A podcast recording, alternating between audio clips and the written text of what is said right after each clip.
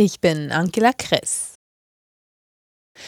Deutschlands letzter großer Warenhauskonzern Galeria Karstadt Kaufhof will 52 der noch verbliebenen 129 Warenhäuser schließen. Das hat der Gesamtbetriebsrat bekannt gegeben.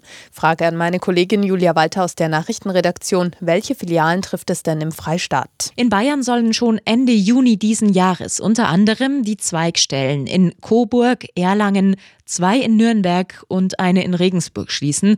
Außerdem soll auch eine der größten Filialen in Europa dicht machen, die am Münchner Hauptbahnhof. Ende Januar 2024 trifft es dann auch noch Bayreuth, Kempten, Rosenheim und Schweinfurt. Danke, Julia.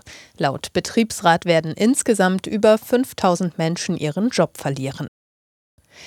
Die CSU will bis zur letzten Sekunde gegen eine geplante Wahlrechtsreform für den Bundestag vorgehen. Das hat CSU-Chef Söder angekündigt. Wir betrachten es tatsächlich als ein, eine Attacke auf die Demokratie. Der Plan sieht vor, dass der Bundestag auf dauerhaft 630 Abgeordnete schrumpft. Überhang- und Ausgleichsmandate sollen wegfallen. Zuletzt hatte die CSU von Überhangmandaten profitiert. US-Präsident Biden hat nach der Schließung zweier Banken Kunden beschwichtigt. Die Einlagen seien sicher, sagte Biden. Die Kosten für die Einlagensicherung sollen nicht die Steuerzahler tragen. Das Geld komme aus einem Sicherungsfonds, in den alle Banken einzahlten. Der Schutz gelte allerdings nicht für Investoren. In den vergangenen Tagen waren die Silicon Valley Bank und die Signature Bank in den USA bis auf weiteres geschlossen worden. Ukrainische Soldaten sind nach einem mehrwöchigen Intensivtraining in Deutschland bereit für den Einsatz mit dem Kampfpanzer Leopard 2.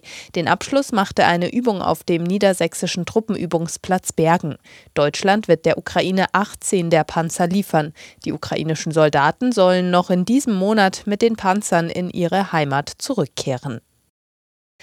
Bayern sucht Schulweghelferinnen und Helfer. Die Zahl der ehrenamtlichen Schulweghelfer sei während der Corona-Pandemie von gut 30.000 auf 25.000 zurückgegangen.